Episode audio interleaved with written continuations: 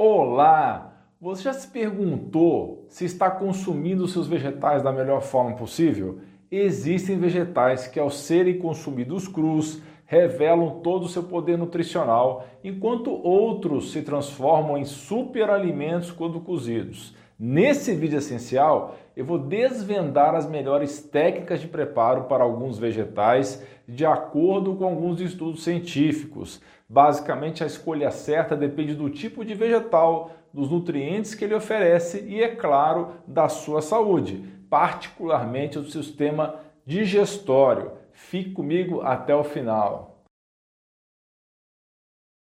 Doutor Alan Dutra aqui. Cozinhar ou não cozinhar? Eis o dilema. Comer vegetais crus é uma maneira nutritiva de aproveitar o melhor que a natureza tem a oferecer. Ao consumir esses alimentos frescos e crocantes, você está ingerindo mais enzimas que são fundamentais para várias funções do nosso corpo, especialmente digestão. O problema de comer um vegetal cozido é que ele não terá tanto dessas enzimas, apesar de preservar boa parte dos nutrientes que são muito importantes para a sua saúde. Vale lembrar que, às vezes, comer vegetais crus pode ser um desafio para o nosso sistema digestório já que algumas pessoas podem ter dificuldade em processar as fibras, causando desconforto como inchaço ou gases. Por isso é importante ouvir o seu corpo e respeitar as suas limitações, principalmente se você tem problemas digestórios. Você sente desconforto com alimentos crus? Comenta aqui embaixo e também deixa sua sugestão de tema de vídeo. Essa questão sobre comer vegetais crus ou cozidos é um tanto complexa, mas eu vou tentar esclarecer para vocês. O cozimento pode alterar a composição química dos alimentos e isso pode fazer com que certos nutrientes se tornem efetivamente mais utilizados pelo nosso corpo. E isso é muito bom, mas por outro lado, outros nutrientes podem se decompor com calor ou mesmo se perderem na água de cozimento. Um estudo super interessante de 2012 investigou como os diferentes métodos de cozimento podem afetar as propriedades antioxidantes do pimentão vermelho. Vamos lembrar que os antioxidantes são nossos heróis no combate aos radicais livres, aqueles vilões que, quando em excesso, podem causar estragos no nosso corpo. E adivinhe só, a equipe de pesquisadores descobriu que os métodos de cozimento a seco, como assar e grelhar, foram campeões em preservar os antioxidantes e toda a riqueza nutricional do pimentão vermelho. Então, pessoal, uma coisa super importante que influencia se devemos cozinhar ou fritar um alimento é o tipo de vitamina ou mineral que ele contém. Alguns especialistas acreditam que podemos cozinhar ou fazer no vapor vegetais ricos em vitaminas solúveis em água, como as vitaminas B e C, sem perder o seu valor nutricional, desde que a gente aproveite a água do cozimento. Nesse caso, preparar uma sopinha é uma ótima ideia, já que parte das vitaminas ficam no caldo. Mas atenção, não reutilize a água do cozimento de alimentos como espinafre, que é rico em oxalato isso porque essa toxina pode causar problemas como cálculos renais. Eu vou deixar na descrição um vídeo recente onde explico tudo sobre os oxalatos. Outro detalhe importante, a vitamina C é sensível ao calor e pode diminuir bastante ao ser aquecida. Podemos perder até 55% da vitamina C quando cozinhamos vegetais. Por isso, eu sempre aconselho consumir outras fontes ricas nessa vitamina, como as frutas inteiras ou mesmo folhas verdes escuras cruas, para sempre manter essa vitamina importante em dia. Agora, se falarmos de vegetais com vitaminas solúveis em gordura, como é o caso das vitaminas A, D e E, parece que eles podem ser grelhados ou assados sem perder muito de suas propriedades nutritivas. Um exemplo disso é o pimentão, que é uma ótima fonte de vitamina E. Esse ponto mostra que devemos ter cautela, porque não existe uma regra geral, já que existem vegetais que parecem ser mais saudáveis quando cozidos. Sei que parece contraditório, mas o processo é assim mesmo. A gente tem que fazer uma análise de alimento a alimento para descobrir o que funciona bem. Você sabia disso? Então dê um joinha nesse vídeo também Isso vai fazer bem à saúde de milhares de pessoas que vão poder descobrir o canal e revolucionar a sua saúde e de toda a sua família. Olha só, pessoal, o caso curioso da berinjela. Um estudo revelou que quando ela passa por um tratamento térmico, como ser grelhada, algo incrível acontece. A quantidade de um fitonutriente chamado antocianina aumenta. Essa substância tem ação anti-inflamatória e antioxidante.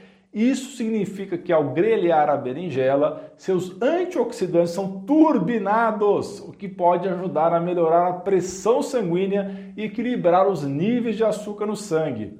Outro estudo revelou que o tomate deve ser consumido cozido, já que isso aumenta a atividade do licopeno, um tipo de antioxidante e anti-inflamatório capaz de prevenir o câncer e o aparecimento de doenças crônicas. Já a cenoura e o salsão também são mais saudáveis quando levemente cozidos, melhorando os níveis de vitaminas e antioxidantes. Ainda falando em estudos, eu vou deixar os links de todos na descrição do vídeo.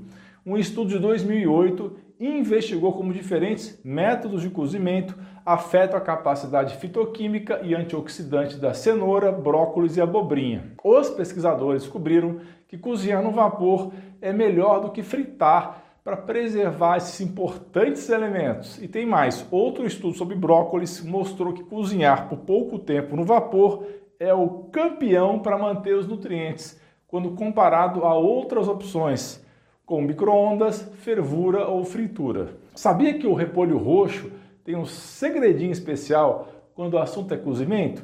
Pois é, os carotenoides que têm ação antioxidante não mudam muito após o cozimento, mas as antocianinas, elas sim, têm um aumento significativo quando preparadas no vapor. A folha crua tem bastante antocianina, mas por conta das fibras fica difícil extrair todo esse poder. Aí que entra o cozimento a vapor. Ele ajuda a tornar esses compostos mais biodisponíveis, facilitando a absorção pelo nosso corpo. Já o cozimento por imersão pode fazer com que os antioxidantes se percam na água, então evite. A minha sugestão para o consumo do repolho é preferencialmente no vapor ou fermentado. Falando um pouco da maravilhosa culinária japonesa, o consumo de cogumelos, como é o caso do shiitake, cozido, também potencializa os antioxidantes e polifenóis presentes nele. Além disso, cozinhar esses cogumelos ajuda a quebrar o efeito de algumas substâncias tóxicas presentes nos vegetais. Depois de tudo isso, vocês devem estar se perguntando: e comer vegetais crus? Como é que fica então? Vamos lá. Às vezes, quando comemos um vegetal cru, nosso pâncreas pode não conseguir liberar as enzimas responsáveis pela digestão das fibras. Isso pode acontecer por causa de pouco ácido no estômago, o que não estimula o pâncreas a liberar essas enzimas. E aí o resultado pode ser uma digestão mais complicada, mais lenta, causando não só inchaço e gases, mas também constipação, diarreia e outros sintomas desconfortáveis. Se você é da área de saúde, eu ensino mais sobre isso na minha pós-graduação.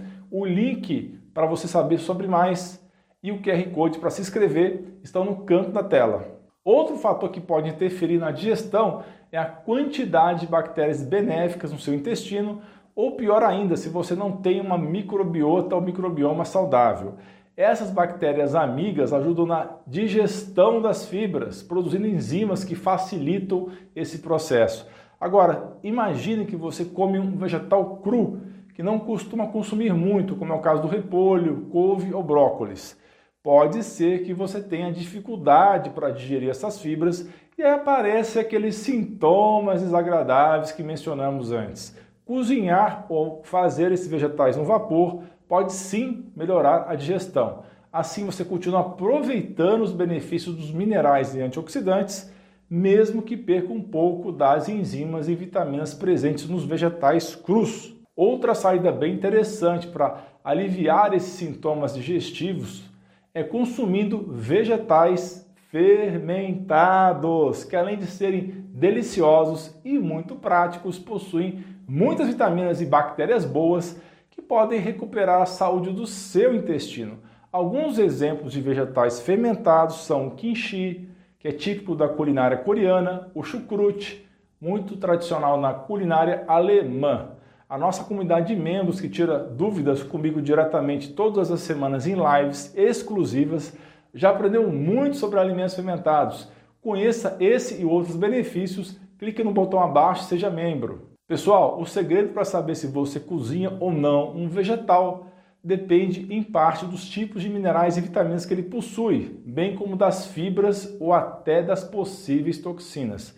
Existe ainda a questão da tolerância digestiva, algo que é diferente para cada um de nós. Então, qual seria a solução? De um modo geral, recomendo bastante o leve cozimento no vapor, porque ele aparentemente consegue preservar melhor as vitaminas e minerais, exceto pela vitamina C. Uma dica que pode te ajudar muito é seguir o caminho do equilíbrio. Você pode conseguir as enzimas e vitaminas dos alimentos crus comendo uma porção pequena deles e sempre observando se você não fica inchado ou com gases. Se isso acontecer, diminua a quantidade até fazer o um melhor ajuste. Você pode complementar a sua refeição com vegetais cozidos combinados com vegetais fermentados para obter o máximo benefício possível. Continue comigo e assista a esses dois vídeos relacionados sensacionais. A pior toxina vegetal e quais são os perigos do espinafre. Estão aparecendo aí na sua tela. Eu vou deixar também os links na descrição e no primeiro comentário. É muito importante você aprender sobre isso, que pode salvar a sua vida e de algum ente querido. Você é fera! Um grande abraço e um beijo no seu coração.